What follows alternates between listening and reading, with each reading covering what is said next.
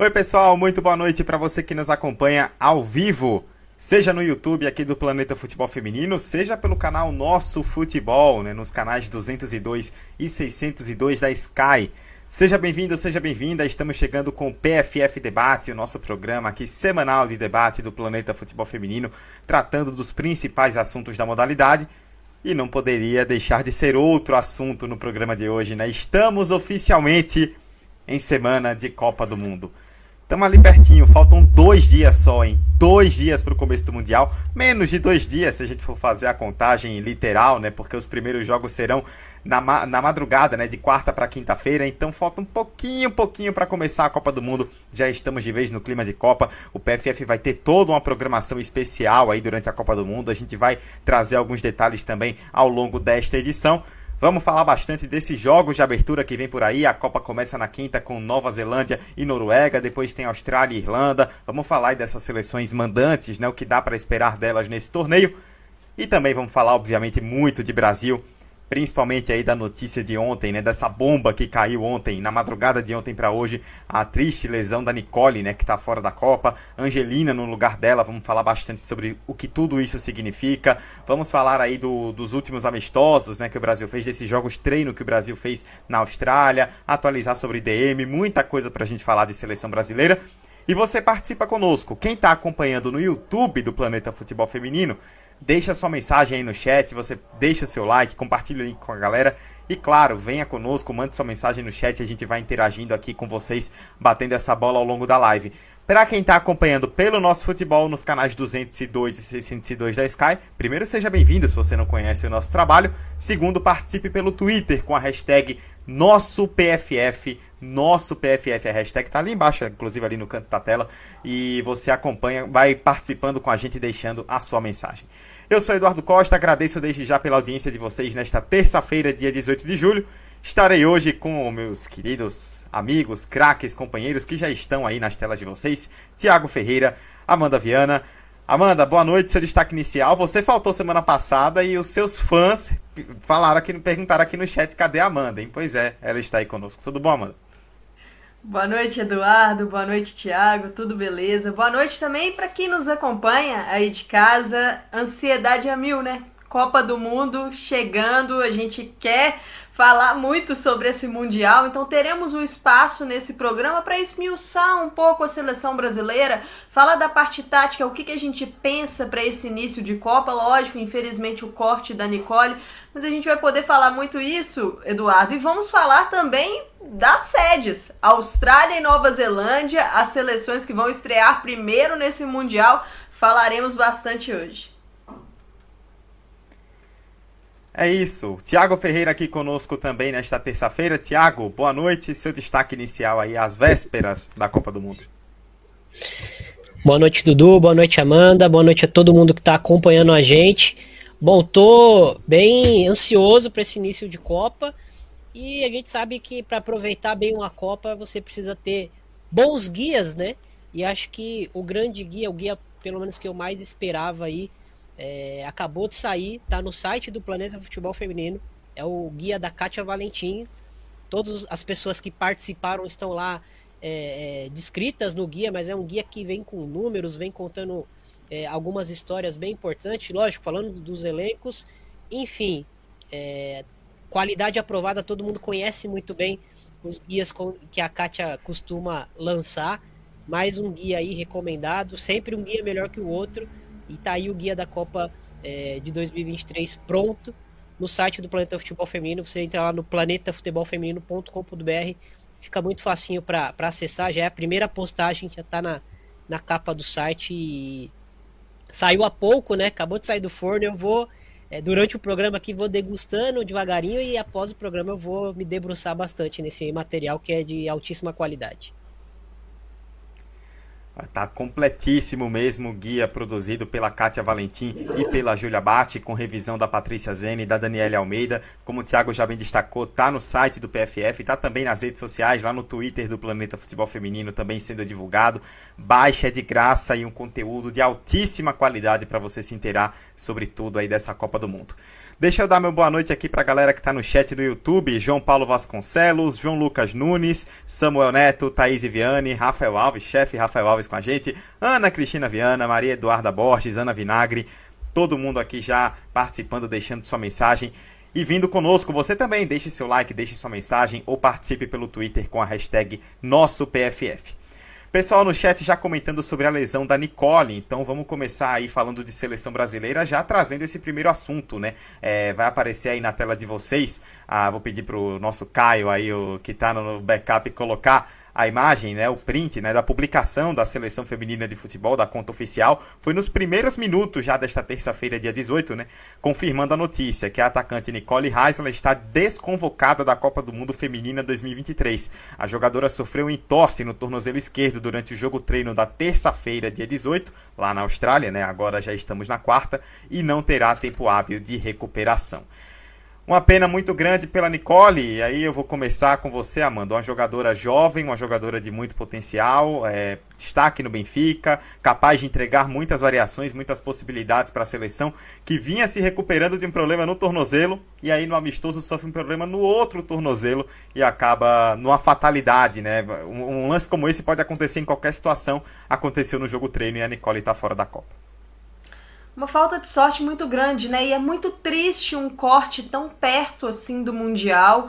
É, a gente sabe o quanto isso representa para as atletas. E infelizmente o Brasil vai ficar sem a Nicole, uma jogadora que, que a Pia começou a chamar a Nicole lá no início da era Pia, naqueles amistosos contra o Equador. Ela já tinha se destacado muito bem, ganhou espaço nesse período de renovação, voltando às convocações naquela lista contra a Argentina em setembro de 2020. 2021. Foi muito bem naquela oportunidade, infelizmente rompeu o ligamento cruzado anterior do joelho, então passou um longo período fora dos gramados. Aí a Nicole vai voltando aos poucos, começa de novo a ser chamada para a seleção brasileira nos últimos meses. Foi muito bem na She Believes Cup, foi muito bem também, por exemplo, nos amistosos contra o no amistoso, né, contra o Chile, e ela traz trazia para a seleção uma versatilidade, porque é uma jogadora que pode jogar tanto pelos lados quanto centralizada, muito boa no controle da bola com a perna esquerda, batia muito bem. Então acho que a seleção vai perder sim bastante com a Nicole,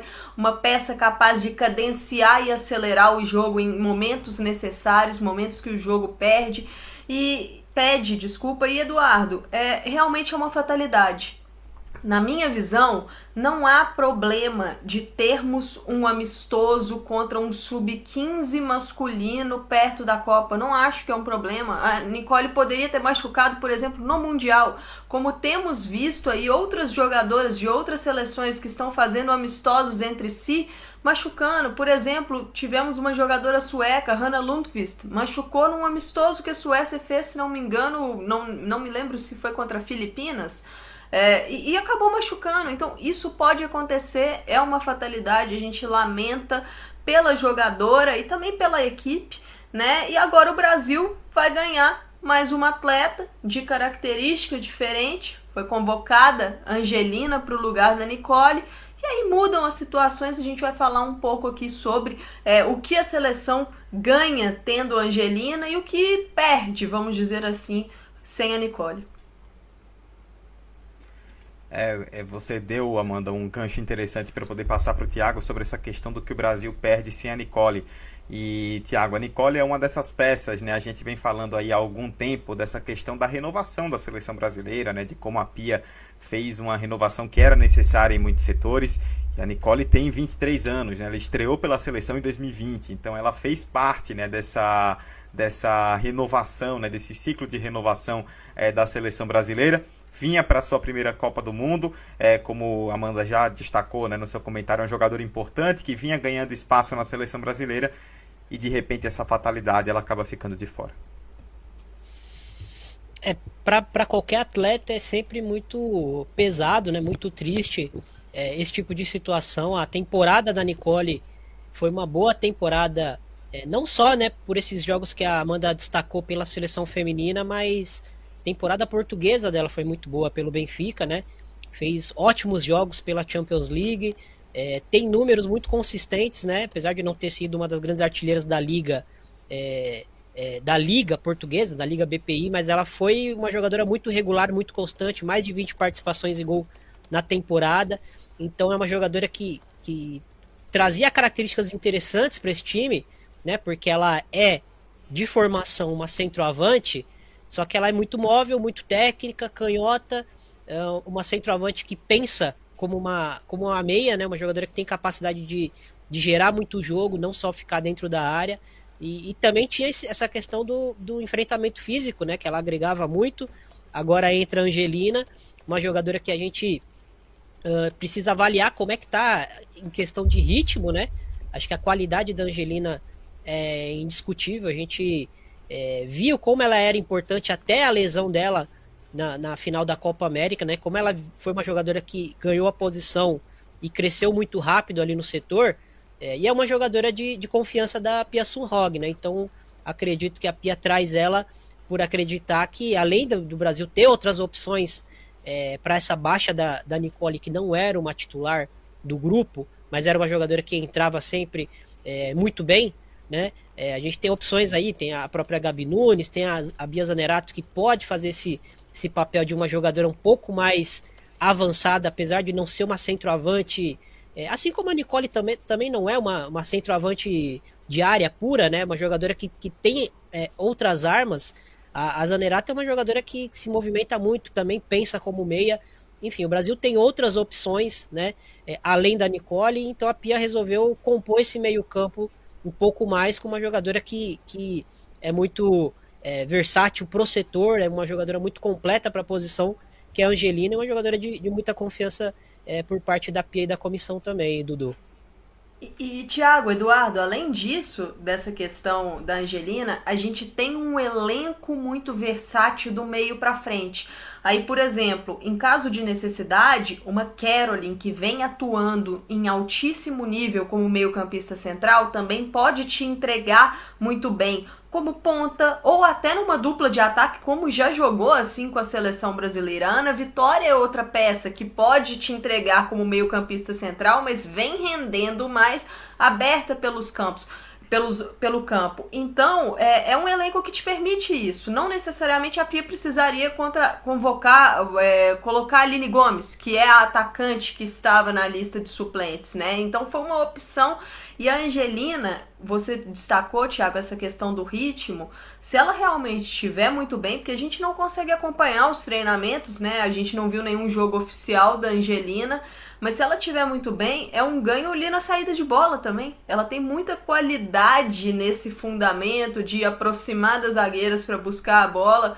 E, e, é uma jogadora que eu, eu, eu fico feliz da Angelina ter essa oportunidade, porque vinha sendo um dos pilares da seleção brasileira até ali, fazia uma Copa, Copa América fantástica, a melhor da competição, na minha visão. Então é, é interessante que agora, mesmo que numa condição triste, né, de uma companheira saindo, ela ter essa oportunidade. É, inclusive, eu vou passar para o Thiago também para já ir arrematando sobre isso, né, questão da, da Angelina. Né? A Angelina foi convocada aí para o lugar da Nicole. Aqui no chat do, do, da nossa live no YouTube, a Mariana Ribeiro, deixando boa noite dela, comentou: sai uma contundida entre a, entre, entre a outra, perdão, meia boca. E aí, Thiago, a gente vai. É, a gente tem que citar essa questão sobre a Angelina, né? Uma jogadora que até ano passado é, tinha se tornado a titular absoluta da seleção. A gente vai destacar aqui a Copa América incrível que ela fez, dona do meio campo aí rompe o ligamento cruzado anterior do joelho, a maldita lesão de LCA na final. Começa uma corrida contra o tempo para recuperação, ela consegue é, se recuperar, mas vai para a Copa como suplente. E a gente ficava aqui na convocação se lamentando, né? Pô, imagina aquele mundo ideal em que a Angelina não tivesse machucado, em que outras jogadoras não tivessem machucado, como a gente teria principalmente o meio-campo mais encorpado. E aí, com essa fatalidade da Nicole, a, o destino sorri para Angelina, né? E ela retoma essa vaga que ela certamente teria se não fosse a lesão de LCA e fica essa coisa, né? Por um lado, a gente sabe do ganho técnico que ela pode oferecer, por outro, a gente se pergunta, né? Até que ponto fisicamente ela vai estar preparada para já voltar de uma lesão tão pesada num ritmo tão intenso de Copa do Mundo? Bom, é, primeiramente sobre esse assunto também é uma, uma, uma dúvida que eu tenho, né? Acho que todo mundo tem. A, gente não viu a Angelina em campo ainda é, com minutos consistentes, né? Após, após essa, essa recuperação dela. Mas o fato é que se alguém é, tem essa certeza, é quem tá lá no dia a dia com ela, né? A gente não, não tá acompanhando ela em momento, no momento competitivo, é, mas ela tá lá com o grupo. Então, é, realmente, esse termômetro, quem vai ter vai ser a comissão técnica e, a, e, toda a avaliação médica que é feita por lá. Então a gente é, fica meio no escuro. Lógico que a gente pode aqui debater é se ela tá com ritmo de jogo. É, esses jogos, é, até contra a seleção sub-15, que foi feita no masculino, esse último jogo que o Brasil fez contra a China, são jogos também para trazer um pouco desse ritmo competitivo para essas jogadoras, fora os treinos, né? O treino também é muito importante.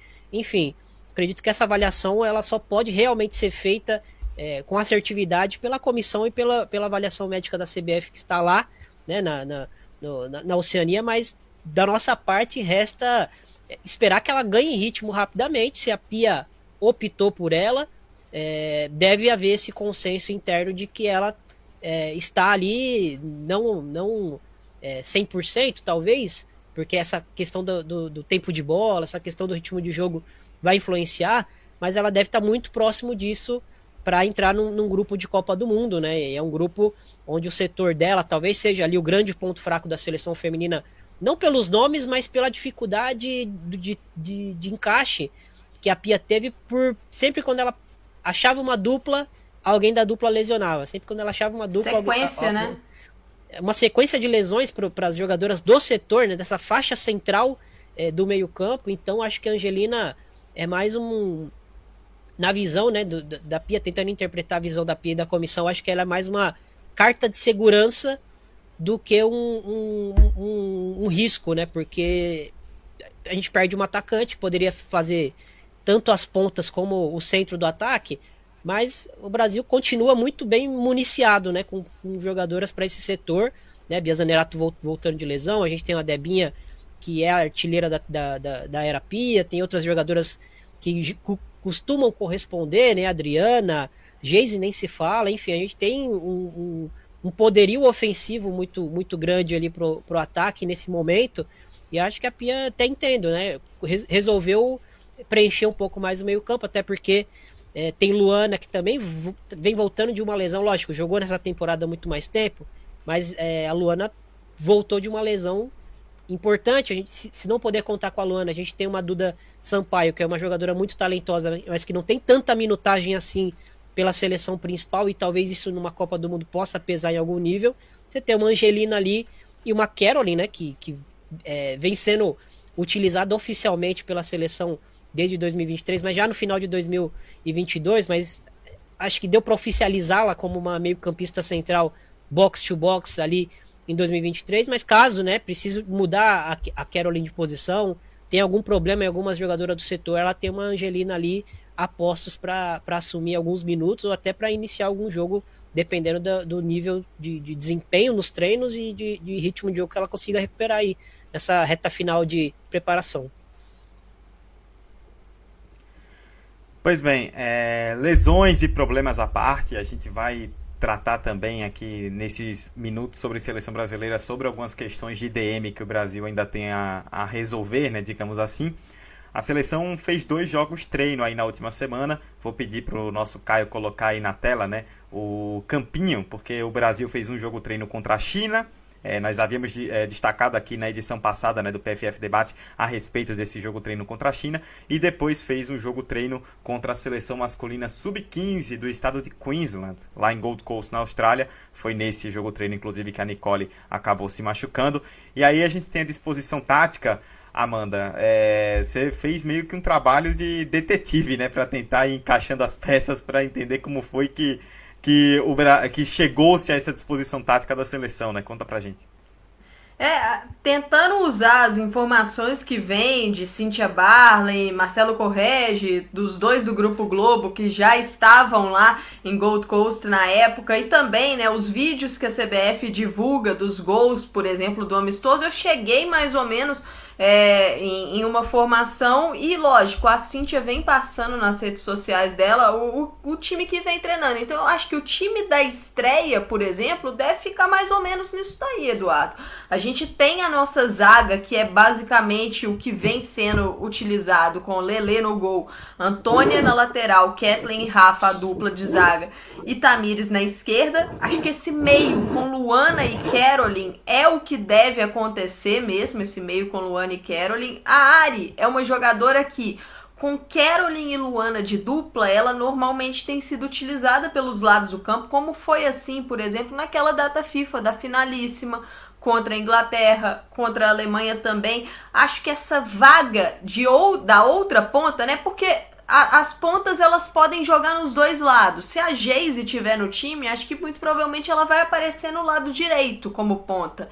Mas Adriana, Bia Zanerato, acho que são outras opções. Segundo a Cintia, a Bia vem treinando bem. Ela que vem aumentando um pouco mais essa carga de trabalho, porque é outra jogadora que está voltando de lesão. A Bia teve um problema muscular no Palmeiras, então vem voltando aos poucos. Acredito que a dupla de ataque será Debinha e provavelmente uma entre Bia Zanerato ou Geise. Então acho que o esquema da seleção brasileira é mais isso, é tentar decidir aí em torno de duas posições para a gente ver. É, e lógico, Eduardo, é um 4-4-2, mas é uma seleção que tem variações. Ao longo do jogo, a gente pode ver uma das atacantes baixando mais no meio, viraria um 4-2-3-1. A gente já viu seleção brasileira jogando com três zagueiras, a gente já viu a seleção jogando no 4-4-2, mas com a bola, fazendo uma linha de três numa saída de bola. Então é um time que a Pia testou variações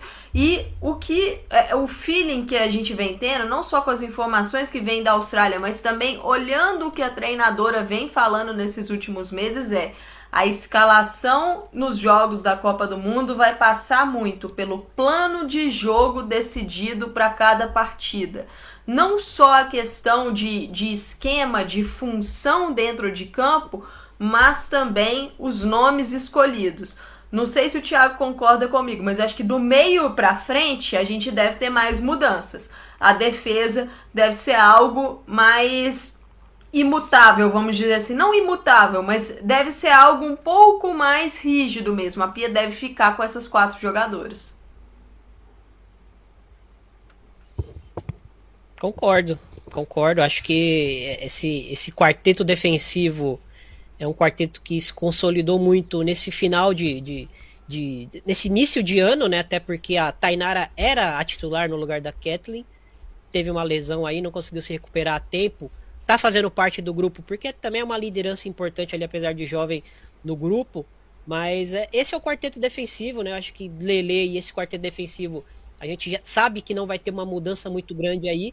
E a Antônia, pelo lado direito, é essa jogadora que ela pode também ajudar a, a, a ser essa lateral é, mais equilibrada, que defensivamente consegue competir é, fisicamente, né? Tem uma boa relação com a bola, não é uma jogadora é, tão ofensiva, tão criativa quanto, quanto a Tamires é pelo outro lado, mas ela consegue trazer um equilíbrio para o time um pouco maior nesse sentido e também uma jogadora que pode ser zagueira, como a gente já conhece a Antônia há muito tempo, então ela possibilita uma saída de três ali ou defender numa linha de, de, de cinco sem a Pia precisar trocar alguma jogadora em campo num determinado momento de jogo. Então, é, peças como a Antônia, como a Caroline, como a Ari Borges, como a Geise, são jogadoras que trazem versatilidade para o time dentro de campo sem precisar que a treinadora modifique, né, com alguém do banco, possa mudar. Às vezes é, sente que o lado esquerdo da adversária está mais acessível a, a, a, um contra um, bota a Geise pelo lado esquerdo, tira ela do, do centro do ataque, traz a Bia Zanerato para o centro do ataque. Enfim, é, a, a, gente já viu a Pia fazendo muito isso, posicionando esse quarteto ofensivo, principalmente, em praticamente todas as posições é, de ataque, né? De possíveis. E a gente percebe que as jogadoras, por mais que rendam um pouquinho mais ou um pouquinho menos é, em determinada posição, função, e em determinado contexto também, porque o adversário sempre vai, vai condicionar e vai considerar muito essa nossa avaliação, acredito que o Brasil tem um repertório ofensivo muito vasto. A questão é se a assertividade do Brasil vai, vai conseguir ser é, eficiente o suficiente para o Brasil conseguir medir forças com as grandes seleções do mundo. Acredito eu que é, é, a finalíssima e esse, essa última data FIFA contra a Alemanha é, dá uma amostra de que o Brasil alinhou um pouco mais essa, essa questão da assertividade. Apesar de, de, de, de o Brasil ter, não ter vencido a Inglaterra, foi um, um, time que conseguiu gerar muito jogo. Né? Acho que ainda precisa de um ajuste nessa, nesse sentido. O Brasil precisa é, ser mais letal. Né? O Brasil consegue gerar muitas situações, precisa ser um pouco mais letal, mas eu vejo que o Brasil é, tem uma, uma melhora nesse sentido. Né? O Brasil vem melhorando e acho que isso também está muito ligado com a confiança. Né? Acho que o ano de 2023 foi o ano onde as jogadoras, principalmente as mais jovens, elas perceberam que elas conseguem competir contra as grandes seleções. Né? Não é uma questão de que ah, antes elas não tentavam ou não, ou não achavam que não era possível.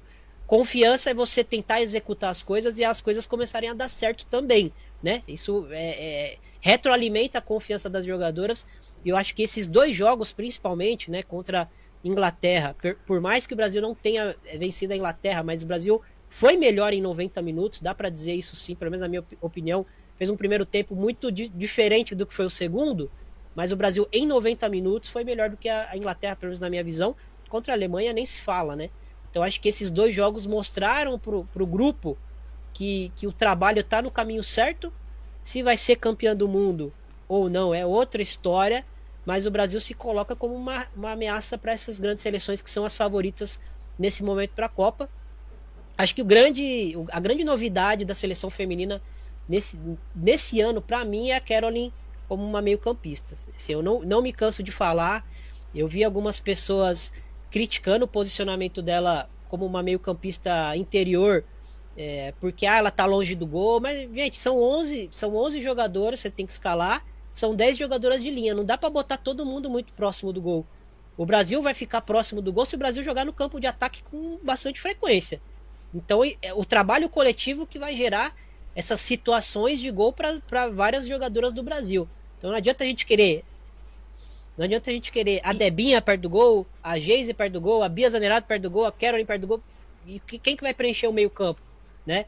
Então, assim, se a Caroline conseguiu se encaixar, se adaptar muito bem nesse setor central, vamos seguir com ela por ali, porque para mim, nesse momento, é a melhor jogadora do, da seleção feminina.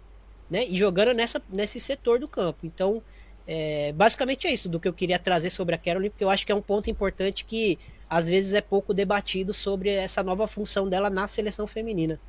E nesse Mundial, algo que vai ser muito importante para a gente observar nos jogos da seleção são os encaixes. Porque, por exemplo, você tem uma França que tem uma Diani muito forte no lado esquerdo. Como é que a gente vai fazer para proteger a Tamires? Qual vai ser a ponta utilizada por ali que vai ter um trabalho defensivo maior de auxiliar? Quem vai ser a meio-campista interior do lado para poder ser responsável pelas coberturas? A Pia, é, em co entrevistas coletivas, se não me engano, até numa pergunta do Thiago, ela falou: do meio para frente, todas as jogadoras podem jogar em todas as funções. Então, ao longo da Copa, a gente vai observar fatalmente jogadoras fazendo funções diferentes em cada jogo. Muito bem, é, vamos, vou passar um pouquinho aqui pelos comentários do chat no YouTube, né? É, lembrando que você participa pelo YouTube, comente no chat aí na nossa live ou então no Twitter com a hashtag NossoPFF, você que está nos acompanhando pelo canal Nosso Futebol. Passa um pouquinho pelos comentários antes da gente mudar de assunto. É, J. Dantas, Juliana Cordeiro, é, Carlos Soares, Ana Vinagre, Mariana Ribeiro, Rafael Alves aqui, Lucas Almeida falando bastante aqui da Caroline, destacando que na visão dele a Caroline evoluiu muito sob o comando da Pia, jogando por dentro, se tornando a jogadora mais versátil. Vai de encontro justamente ao que o Thiago falou agora há pouco.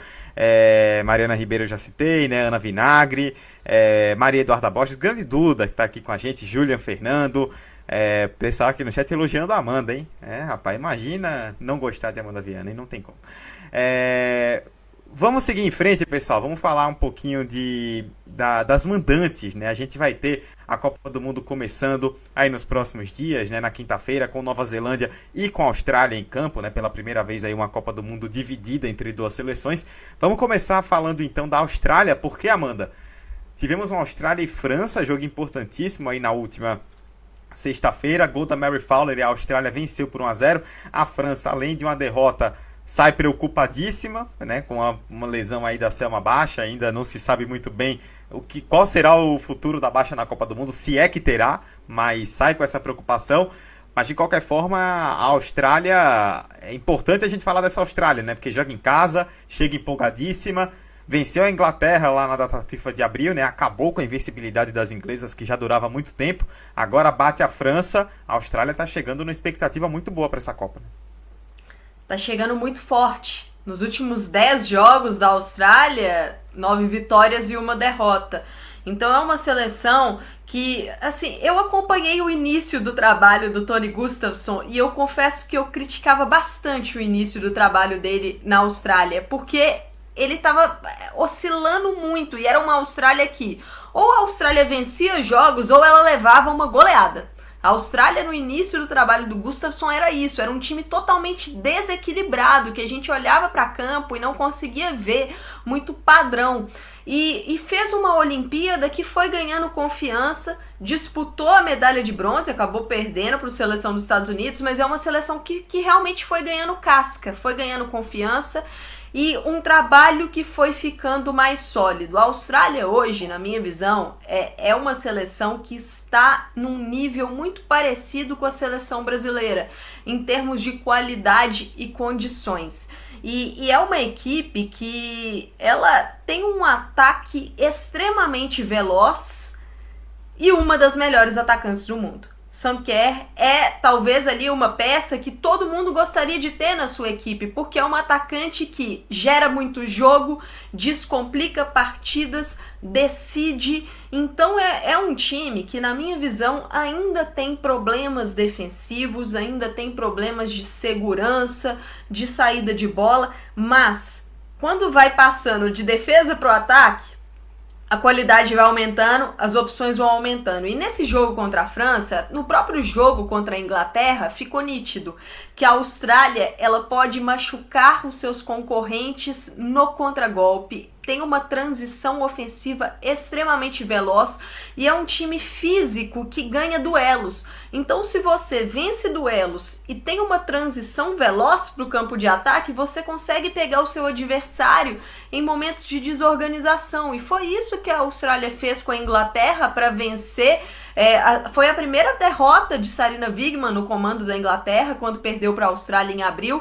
Agora, a derrota de, de Hervé Renard no comando da França para para a Austrália, num lance que o gol foi justamente dessa forma, uma saída rápida, né? uma construção rápida, partindo do campo de defesa para o ataque, utilizando muitos lados do campo e suas meio-campistas pisando na área. Você citou Mary Fowler, que fez o gol, uma das jogadoras jovens aí que a gente tem que ficar observando. Foi uma temporada pelo Manchester City que ela não teve tantos minutos, mas é uma jogadora muito talentosa. Esse elenco australiano, Eduardo, ele mescla experiência e muita juventude. E na minha visão, o Tony Gustafsson conseguiu potencializar essas jogadoras e evoluir, criou um coletivo forte. Se a gente olha para o Mundial, um time que tem um coletivo forte, armas para machucar os adversários e joga em casa com o apoio da torcida que vai lotar todos os jogos da Austrália, eu já falei aqui outras vezes, eu não quero enfrentar a Austrália nessa Copa do Mundo. Acho que todo mundo que puder fugir da Austrália vai fazê-lo sem, sem muita cerimônia, né? É, Tiago, até Amanda citou, né? Dentre as várias potencialidades que a seleção australiana tem, e como ela evoluiu né, nesse último tempo. Eu me lembro que eu assisti, inclusive, com a Amanda o jogo do terceiro lugar Estados Unidos e Austrália na Olimpíada e teve uma hora que o jogo virou farofa, né? Assim, a defesa australiana não existia, né? Foi um caos. E de lá para cá a Austrália melhorou bastante. Mas um termômetro que a gente tem em relação à principal referência da Austrália, que é a Senker, tá aqui no chat, acabei de notar no YouTube. É, comentários seguidos. Juliana Cordeiro citou: A gente torce para a Sanquer manter a média de três gols perdidos para um feito. E a Mariana Ribeiro logo abaixo. Sanquer deveria ter sido eleita a melhor do mundo faz tempo. É uma jogadora que desperta muita um certo amor e ódio aí, principalmente aqui no Brasil, mas fato é que a gente está falando de uma jogadora espetacular e de uma seleção que chega forte com confiança. Eduardo, acho que o Thiago teve um pequeno Opa, problema caiu o Thiago. na, não temos Thiago, conexão. não temos Thiago. Congelou, Mas- olha lá. Que, oh, que é isso, Thiago? Mas vai lá, mano, vai que é tu. Mas aproveitar para puxar essa discussão da, da Sam Kerr, é uma jogadora que, que eu acho ela extremamente forte. Ela é muito boa jogadora e uma das melhores características dela é o posicionamento e a leitura de jogo, na minha visão. Porque ela não é tão alta e ela faz muitos gols de cabeça. Como, como que pode isso? Por quê? Porque é uma jogadora que ela tem a leitura perfeita dentro da área, ela se posiciona para poder pegar os pontos fracos das zagueiras que ela está enfrentando e ela com isso ela gera muito jogo, ela gera muita possibilidade para suas companheiras. Ela consegue fazer pivô com qualidade, ela consegue reter uma bola para esperar o seu time alcançar o ataque, né? Ela faz isso com maestria e lógico, atacar espaço muito veloz. Um dos problemas da Kerr, na minha visão, é a parte da finalização, principalmente quando ela tá em situação de um contra um com a goleira, vindo de frente, ela tem uma certa deficiência nesse ponto e às vezes acaba pecando e perdendo alguns gols. Mas você olha, ela faz muitos gols. Por que, que ela faz muitos gols e também perde alguns? Porque ela gera muitas oportunidades, né? Então é uma, uma jogadora que tem essa qualidade. E quando você tem uma peça dessa no seu time, o ideal é tentar fazer com que ela seja potencializada e que ela também ajude as suas companheiras. Eu acho que é justamente isso que a Austrália faz. A Kerr consegue potencializar as suas companheiras porque ela tá lá no momento certo, na hora certa, para receber um cruzamento, vindo, por exemplo, de uma Hayley Raso, vindo, por exemplo, de uma Caitlin Ford, que é uma jogadora que, na minha visão, é muito subestimada. O trabalho defensivo que ela faz é muito bom, uma jogadora física e que tem muita qualidade também para poder é, trabalhar ali como uma segunda atacante, praticamente, ela que normalmente parte da esquerda para dentro nesse time da Austrália. E um outro ponto que eu acho que a gente não pode subestimar essa Austrália, Eduardo, bola parada, ofensiva. A defensiva é um problema, mas a ofensiva é uma arma muito forte dessa seleção australiana. É uma equipe que tem algumas jogadas ensaiadas, tem alvos poderosos, né? Tem jogadoras com estatura elevada para poder é, aproveitar essas jogadas. Então é um time que pode te machucar no jogo aéreo, que pode te machucar em contra-ataques, transição, muita velocidade. É uma Austrália que, se ela não tiver a bola, ela não tem problema com isso. Ela vai tentar de, é, baixar suas linhas, ser o mais compacta possível para vencer os duelos e te atacar na velocidade. Principalmente pelos lados do campo, porque tem peças muito velozes para isso. Temos Thiago de volta. Tá aí, Thiago Ferreira aí com a gente. Voltou. Thiago, no YouTube, a Thaís Viviane, nossa Thaís, comentou que você é, está ao vivo como jurídico da Senquer. Então o espaço é para você se defender agora ou reforçar É, sua opinião. Minha, minha arroba no Twitter é canguru de pelúcia da Sam, tá? Vocês procuram lá, vocês vão me achar. Ah, é uma equipe muito perigosa, né? A Amanda tava, tava comentando, uma equipe muito rápida. Ah, uma, é uma equipe que tem essa mescla, né, de, de, jogadoras jovens com jogadoras mais, mais sedimentadas aí no cenário mundial, né? Acho que a, no, no, no, período que eu caí, acredito que a, que a Amanda tenha comentado sobre a, a, a Kyra Coney Cross, que acho que é a grande jovem desse time junto com a, com a Mari Fowler. A Mari Fowler é, é a mais é, vi- visada nesse momento das jovens por estar no Manchester City, né? Mas Coney Cross é uma jogadoraça, uma, uma camisa 8, né? Uma, uma, uma meio-campista completíssima. Acho que, que já, já, já tá madurinha para dar o salto para alguma grande liga aí. Ah, e é uma equipe que, como foi colocado, é uma equipe muito veloz, uma equipe muito perigosa nas transições. Tem a, a, Katrina Gory que essa meio campista que é mais um motorzinho, né? Ela segura um pouco mais para Coney Cross é, subir, tentar pisar mais na área, mas são, são jogadoras muito perigosas.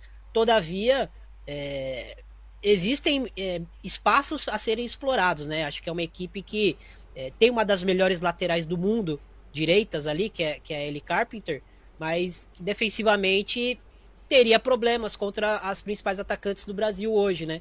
Então acho que é, já traçando aí um confronto possível lá na frente, acho que é um jogo de, de igual para igual, lógico, com, com, a torcida, né, sendo esse fator muito importante aí para a Austrália, uh, que venceu.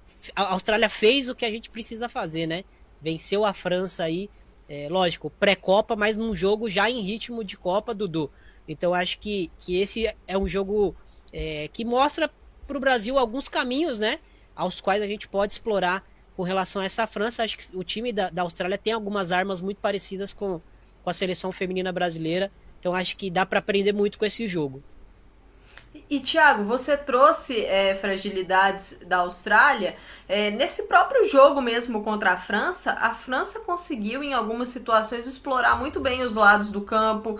É, os momentos em que a Austrália se lançava para o ataque, às vezes perdia a bola, gerava ali uma transição defensiva que não era tão boa assim em alguns momentos. Então, é uma equipe que tem fragilidades. A bola aérea defensiva da Austrália é muito problemática, na minha visão, ainda.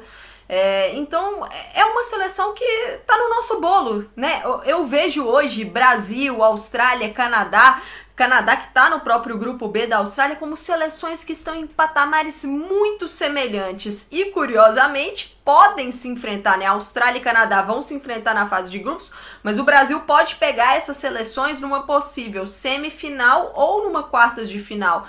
Então a gente deve cruzar espero que a gente, assim, eu não quero cruzar com a Austrália mas eu quero chegar em fases finais para ter essa possibilidade. E esse grupo B aí, Eduardo, é, é, o grupo da morte, é o grupo mais equilibrado da Copa do Mundo, na minha visão.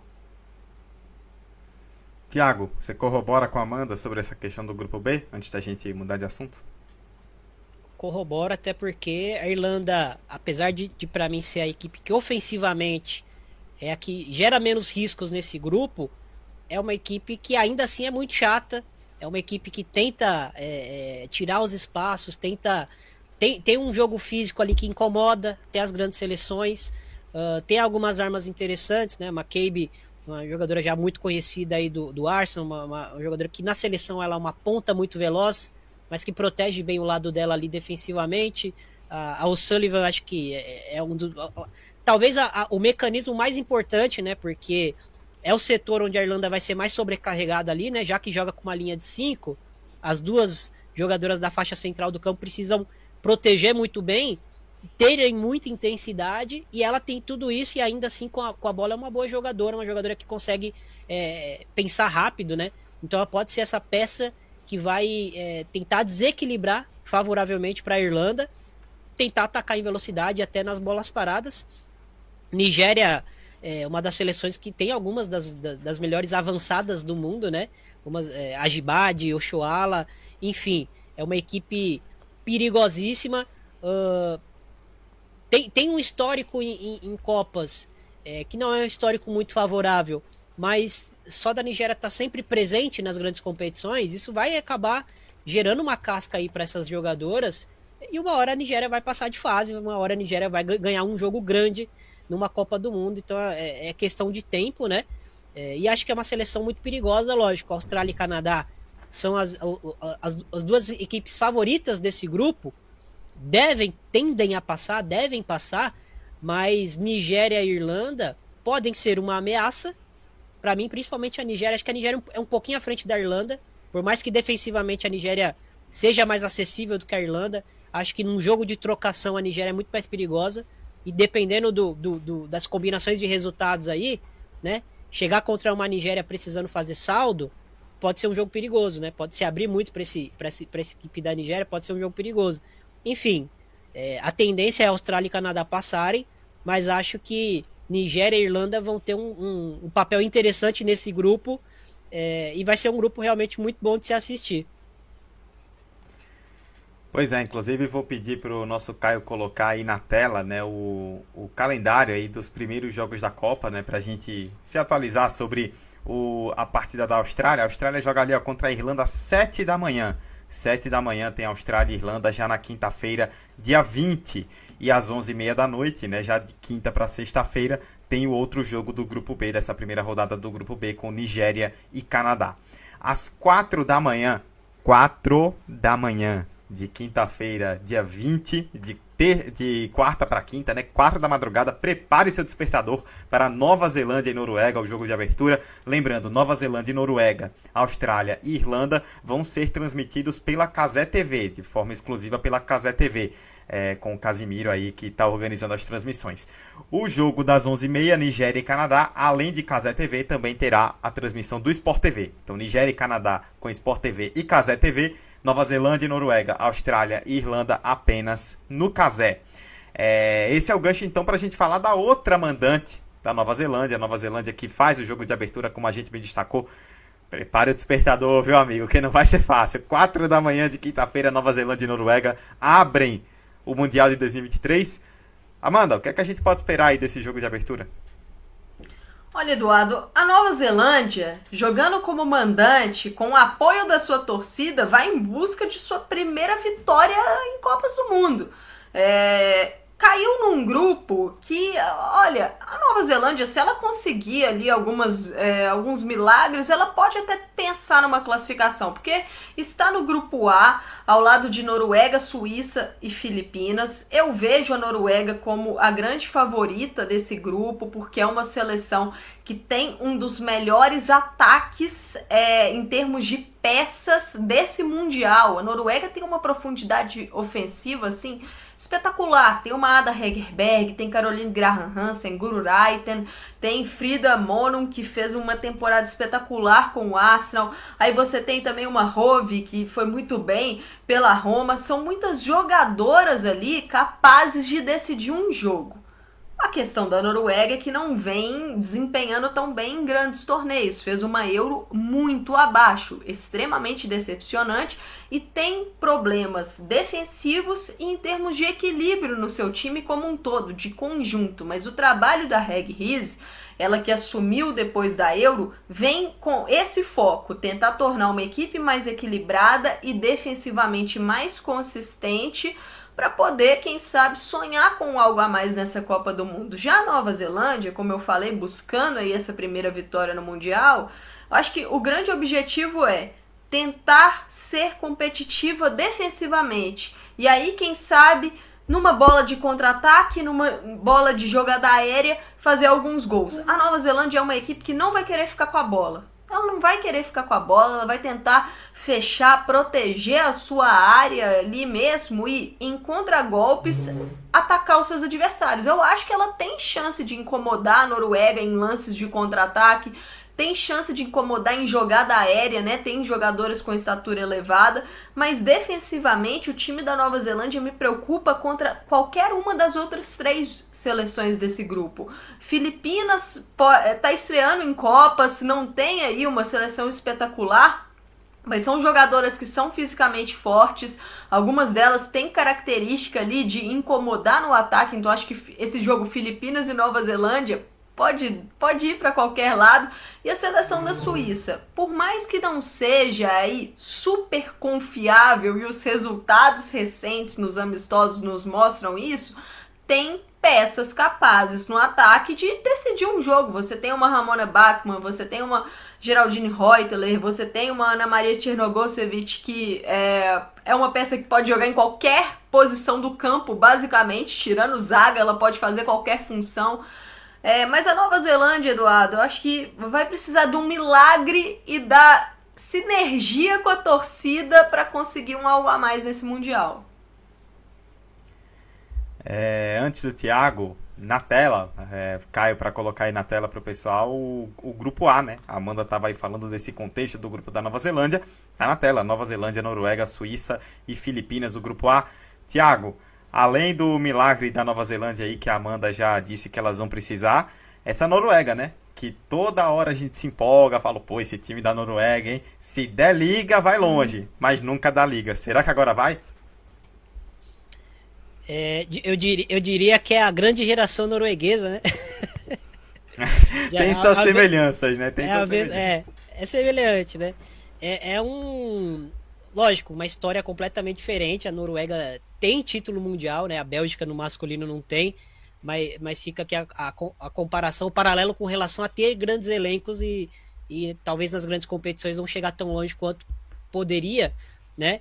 O elenco da Noruega, é assim, se fosse um time é, ajustado coletivamente é, forte e confiável, né? Com, com um lastro de confiança, de unidade ali é, de um ano para cá, o que é para mim a, gente ainda não vê nessa Noruega, mas é um time que tem é, elementos, né? Jogadoras é, individualmente de, de, topo mundial, né?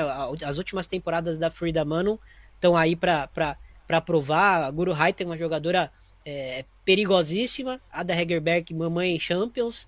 A Caroline Graham Hansen, a melhor ponta do mundo para mim, na minha opinião. Rove, uma baita temporada pela Roma, enfim.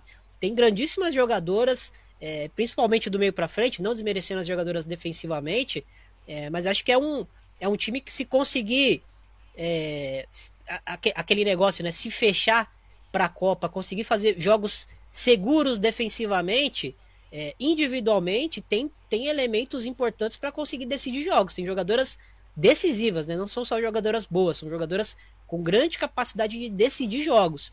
Então, acho que o sucesso dessa Noruega é, passa muito por essa coesão como um, uma unidade mesmo, como um, um time coletivamente competitivo, né?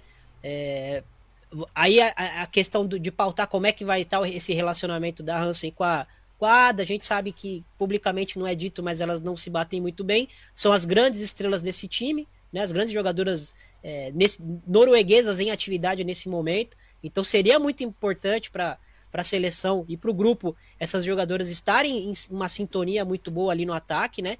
A Hansen que já já é, eu citei é uma das melhores pontas do mundo, para mim é a melhor, das últimas temporadas, mas que na Noruega ela tem um papel um pouco diferente, né? Ela tem que ser mais uma camisa 10, uma segunda atacante, até porque é, tem Guru Haiten, tem Rove, e aí você precisa é, é, adequar, condicionar todo mundo ali, acomodar todo mundo ali no, no 11 inicial, ela acaba tendo um papel mais parecido com, com o papel que ela tinha no Wolfsburg, né? De ser uma jogadora mais de, de, de atacar pelo, pela, de se mover muito, cair pelas pontas, mas é, iniciar as jogadas pelo centro do ataque né? Uh, não é onde eu mais gosto dela, mas é, ela a, continua sendo muito perigosa por ali também. E aí, tendo uma, uma Ada Hegerberg como sem, eh, essa referência no ataque, essa jogadora que, que consegue ser uma liderança é, no, no, sentido de ser uma jogadora com uma mentalidade vitoriosa, né? Muito, muito resiliente, né?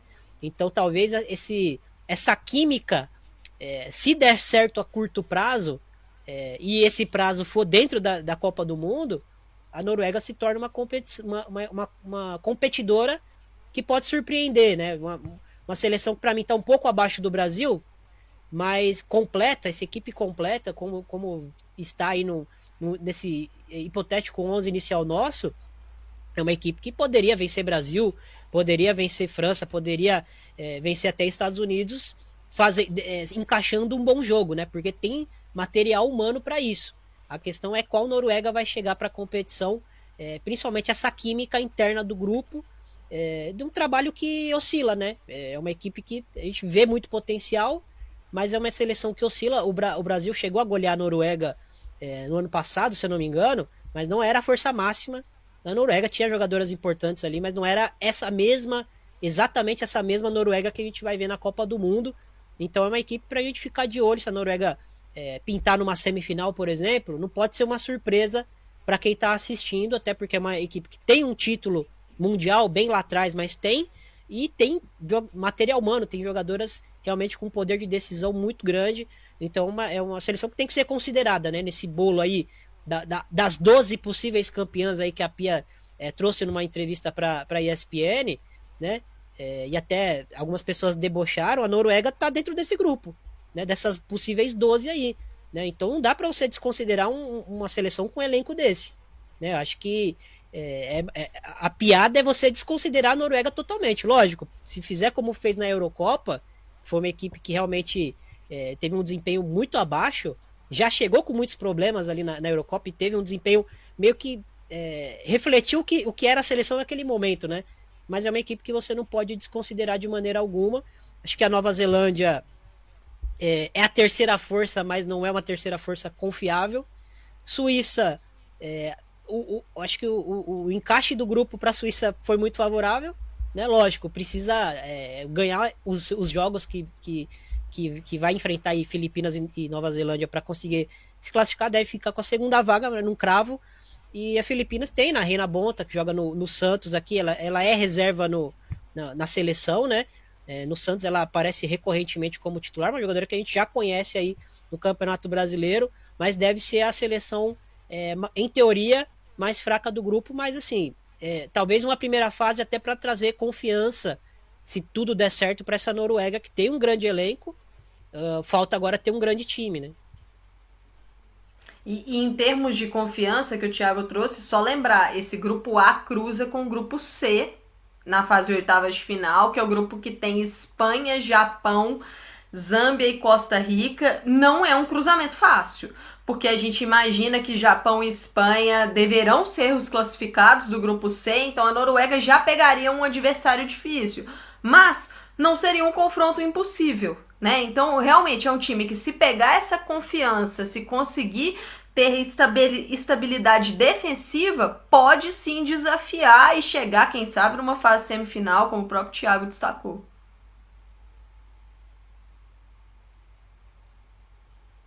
Tá, tá sem som, Eduardo.